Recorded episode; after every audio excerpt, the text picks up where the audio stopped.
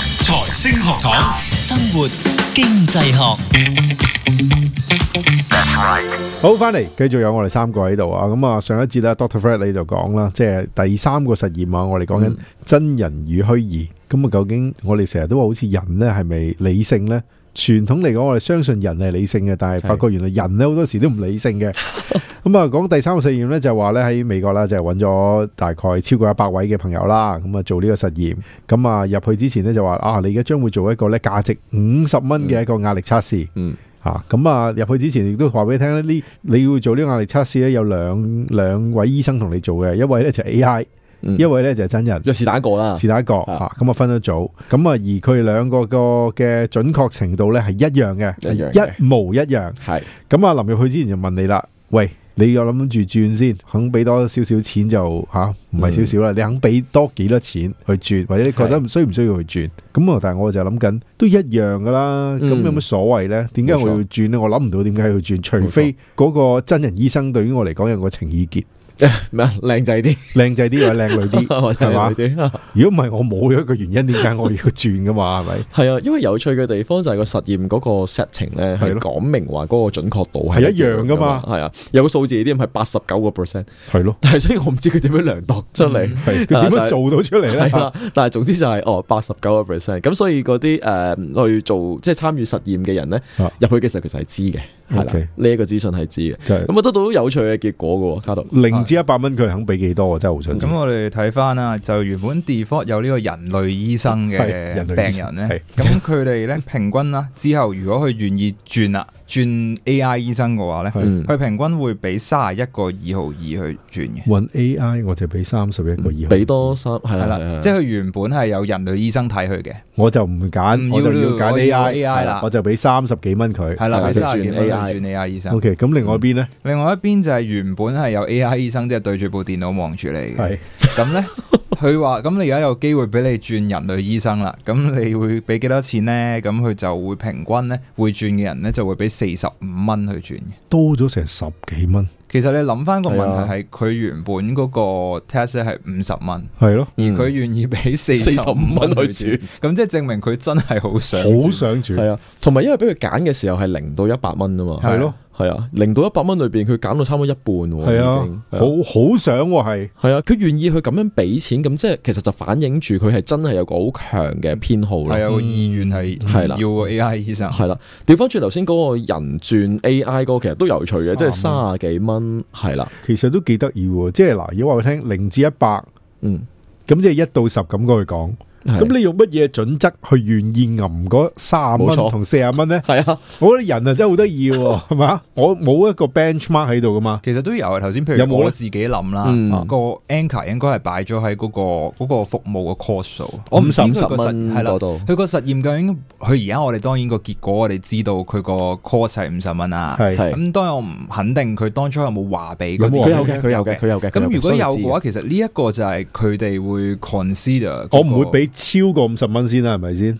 即係我諗就 Extra 俾 啊 double，唔會嘅，我唔會覺得 double 去其睇實㗎某嘛程度上，我覺得平均係四十幾嘅話，即係代表有啲人係肯定係俾多過五十蚊，即係啊 係啊，當然啦，當然即啦，係當然其啦實，都已經係對我嚟講啦，我係一個人咁，唔可以同成個 sample 去比較啦係。其實我已經覺得係某程度上係唔理性。都已經幾出奇係啦咯，幾或者即係起碼咁樣好講抗拒喎，其實真係。其實係咪呢係㗎，其實係㗎，唔唔知點解嘅喎。但係因為一開始同你講嘅時候，個準確程度係一樣嘅喎。係咯，係啦，啊即係我諗就好似誒、呃我哋上一次有提到一樣嘢，就係話嗰啲病人或者或者或者參與者，嗯即係呢班其實唔係病人嚟係嘅，係一個同學嚟嘅，係係啦去選擇嘅時候，佢唔係完全係以呢個準確性為依歸，佢係以一個整體嘅服務嘅嘅 experience 係為依個體歸驗嘅服務體驗啦嗯，係啦、咁所以我喺呢個數字裏邊嘅就反映咗，好似卡羅頭先提到，即係有啲人係真係好想住嘅，佢真係好唔中意對住部電腦去做係咯咯，或者信唔過部電腦咯。係係啦，雖然佢同你講話有八十九個 percent，係係啦，咁啊當然你都可以 argue 話，哦咁嗰啲誒參與實驗嘅人咧，其實係唔信嗰個人講嘅嘢嘅，咁、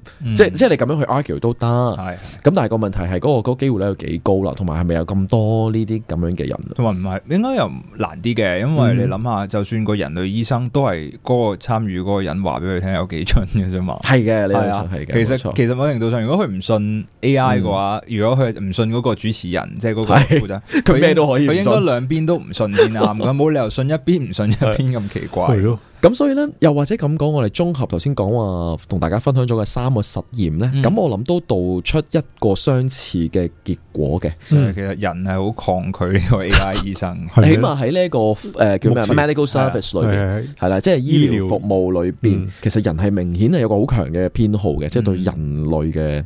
醫生。咁、當然我哋都會好自然想去問嘅，即係究竟點解會出現呢個情況係呢？咯，咁而且我哋已經嘗試係控制咗嗰個準確度啦嘛，係係啦，即係所以呢個位係幾有趣。嗯咁咧個問題就係咧，你要去了解人點解去做呢啲選擇咧，其實有陣時係困難嘅，即係可以直接問你啊，點解你會願意俾錢啊？佢講俾你聽嘅嘢咧，未必真係佢諗緊嘅嘢嚟嘅，嗯未必亦都反映，即係未必一定能夠反映得到佢實際上係咪咁諗，同埋佢係咪會因住佢講嘅嘢而做一啲決定。簡單嚟講就係佢講俾你聽嘅嘢，同埋佢做決定嗰個背後 嘅結果係邏輯啦，或者背後嘅邏輯其實未必一樣嘅。嗯係啦，好多時候我哋做問卷都會面對住呢個問題嘅，嗯，係啊即係問你問你外表重唔重要啊，卡圖，你揀女仔嘅跟時住候 後咁面樣樣，原因啊 嘛，係咯，即係呢啲拗咁樣爆樣。頭個原因唔即知係點呢答啊哦啲呢啲好有趣嘅，係啦。咁所以咧，研究人員咧為咗去揾啊尋根原因究底，係啦，揾個原因出嚟咧，又再做實驗，又做實驗，係啦咁多實驗做，咁咧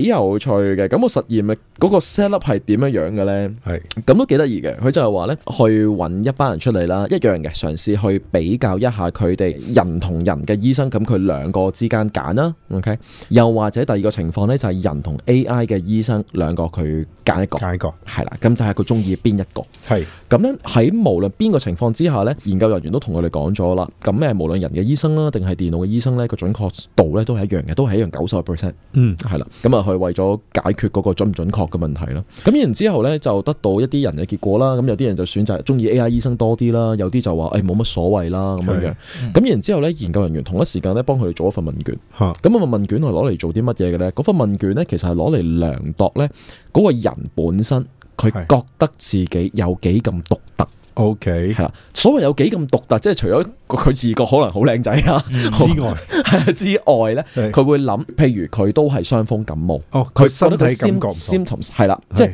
佢覺得呢啲所謂佢自己 feel 到嘅傷風感冒，同人哋不嬲所講嘅傷風感冒係咪一樣？簡單啲嚟講就係、係人都知道㗎啦。哦，傷風感冒咧最重要嗰個表徵就係流鼻水嗯咯，流鼻水咯，頭重重咯，啊係啊，打乞嗤咯，即係呢啲啦。啦咁但係當你有呢一個流鼻水、頭重重、鼻呃咩鼻塞塞、嚇流鼻水嘅時候咧，你覺得你自己係呢啲所謂嘅典型傷風，啊，定係你覺得你嗰種係一種獨特嘅傷風？有啲唔同嘅醫生係啦，又或者係人都知道傷風咧就食 A 呢隻藥嘅，係你覺得可能會因為某啲原因，你覺得你唔適合 A 呢隻藥，哦，你係 different from 其他人。我係我係好獨特嘅，係啦，你同其他人唔同嘅係，你患病嗰、個病同其他人嘅病可能唔同，誒、雖然都係傷風感冒，或者個表徵係一樣，係背後係唔係唔知。 O K 係啦，或者我覺得我好獨特，所以我就算係患同一種病係，我嗰種藥都應該同其他人唔同， O K，係啦，呢種所謂嘅獨特性哦，係啦。咁頭先就係講， 誒講咗咁耐，講獨特性係咩嚟嘅咧？嗯係咯就係講緊話研究人員發現咧，即係透過呢個問卷啦，佢哋發現一樣好有趣嘅嘢，佢就係話咧，原來一個人咧越覺得自己好獨特嘅話咧，佢對呢一個人類醫生嘅偏好咧就越強，係啊，當然啦。係啦，即係佢越獨特，佢就越唔中意用 AI 醫生嘅。呢個位突然間我，係冇雖然我頭先話係當然啦係，但係我冇複雜後尾再諗 一諗，